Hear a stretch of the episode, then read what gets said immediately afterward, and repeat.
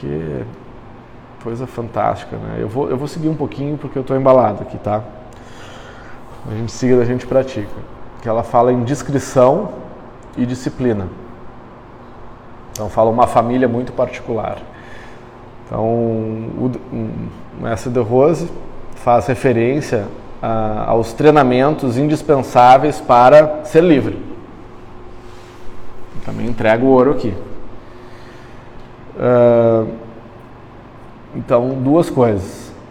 Um, ser discreto, o outro, ser disciplinado. Que essa, ele explica que se um, uma pessoa é discreta, o mundo lhe concede a liberdade de fazer o que quiser, de fazer o que quiser. Se você se torna uma pessoa absolutamente discreta, o mundo vai te dar a liberdade para que você faça tudo o que você quiser. Porque ninguém vai se incomodar contigo. Quase, se você se tornar é, o homem invisível, né? Se você se tornar invisível, você pode fazer o que quer, né? Então a descrição, ela, se você é discreto, o mundo, não só você mesmo, mas o mundo, seja ele como estiver, vai te dar liberdade para você fazer o que você quiser. Mas pelo outro lado, se você é disciplinado, consegue atuar com independência, sem risco de perder de vista os seus objetivos uh, por causa da, que, das, das, tentações que essa liberdade mal administrada pode te trazer. Essa vontade de, de atuar com a liberdade, entende? Ah, mas eu preciso ah, então, descrição e liberdade. Então, uma característica muito notável do ser humano é a necessidade de compartilhar o conhecimento quando esse se apresenta. Nós temos isso, né? eu aprendi uma coisa, preciso compartilhar. Vou no Facebook, falo com meus amigos, eu tenho, eu, eu sei disso. Bom, eu estou aqui inclusive fazendo isso, né? Então, eu estou aqui fazendo exatamente isso. É uma necessidade, então, que é difícil de refrear o entusiasmo que se anuncia quando nós descobrimos uma coisa muito legal quando eu descubro uma coisa muito legal, eu quero imediatamente compartilhar com as pessoas. Que as, as pessoas que a gente ama. E aí? É. Então o desafio aí é de que forma que eu faço isso? Né? De que forma que eu fico discreto o suficiente? De que ponto que eu compartilho sem agredir? Porque se correr o bicho pega, se ficar o bicho come. Eu tenho que tomar uma decisão e agir de alguma forma. Eu posso me refrear e não compartilhar nada, não fazer nada, ou eu posso agir desenfreadamente e atacar todo mundo, eu posso achar um ponto ótimo e dinâmico entre uma coisa e outra. Loucura, né? Então, mais além do que a nossa compreensão, eh, vã compreensão compreende, nós temos que achar esse ponto e um ponto de satisfação que nós podemos uh, sustentar com propriedade,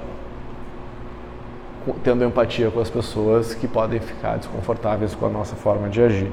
Então, a, a, a descrição é indispensável para que se tenha uma orientação sexual diferente, por exemplo, do que a maioria se eu quiser viver a minha orientação sexual diversa, seja o que isso queira dizer, na sua maior plenitude, quanto mais discreto eu for, mais chance de vivê-lo terei.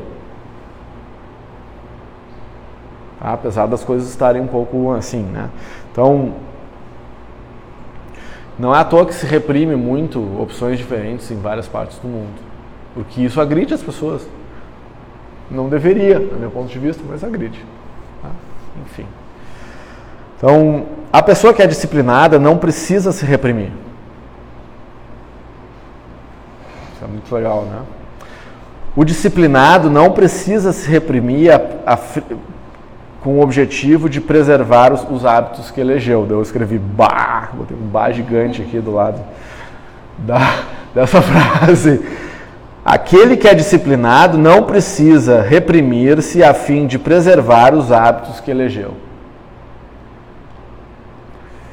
A sua eleição nasce da liberdade e é sustentada pela disciplina.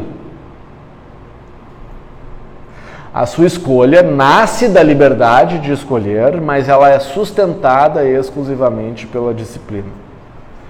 Mas para experimentar isso, tem que se explorar uma forma de aplicar as suas tarefas que não gere a sensação de renúncia. Faz sentido? Vou de novo, tá? Essa parte aqui tá legal, que tá, chegou aí. A pessoa disciplinada não precisa se reprimir a fim de preservar os seus hábitos, os hábitos que escolheu. A sua escolha nasce da liberdade, mas é sustentada pela disciplina. Mas para experimentar isso, tem que se explorar de uma, uma forma de aplicar essas tarefas, essas escolhas, essas liberdades de forma que não tenhamos a sensação de que eu estou renunciando o ócio senão com a sensação de que eu estou ganhando com a disciplina. Em outras palavras, é ver o vaso, né, ver o copo meio cheio. Portanto, discrição e disciplina são as irmãs mais velhas da liberdade. Lembra que a gente falou, falei sobre liberdade antes, né? Então agora estamos falando sobre as irmãs mais velhas. Tanto que ela fala que não é pai e mãe da liberdade. São as irmãs mais velhas. Então elas não criaram a liberdade, mas são que dão sustento para a liberdade. Então, discrição e disciplina são as irmãs mais velhas da liberdade, que ante ao observador desprevenido, para que aquele que está do lado de fora da tua liberdade, da tua disciplina, pode aparentar que tu é um pudico, inclusive. Ah, como é difícil isso. Não obstante, também tu te reprimir de tal forma que tu não faça aquilo que tu quer fazer. Então, é que é uma, uma, uma alquimia complicada. Então, tem que ser discreto, disciplinado, a ponto de evitar ao máximo a percepção dos outros quanto à tua liberdade. Mas não tem nenhuma forma de tu passar absolutamente discreto sem te tornar uma pessoa invisível. Então, qual é esse ponto? Bom, esse ponto é o ponto que a gente tem que achar. Aí aqui é a pergunta de um milhão de dólares ou um bilhão, um milhão de bitcoins, para se usar um linguajar mais moderno. Então, e é um ponto dinâmico, porque tem vezes que a gente pode ser um, que a descrição eu posso ser um pouco mais eh, menos discreto e isso não incomoda, tem vezes que eu posso ser né? e depende do lugar onde tu está, dos acordos que tu tem, da sociedade onde tu vive, do, do mundo em que tu está. Muito bem. Era essa. Agora nós vamos parar para parar o pensamento. Não, depois de tudo. vamos praticar um pouco. Bom.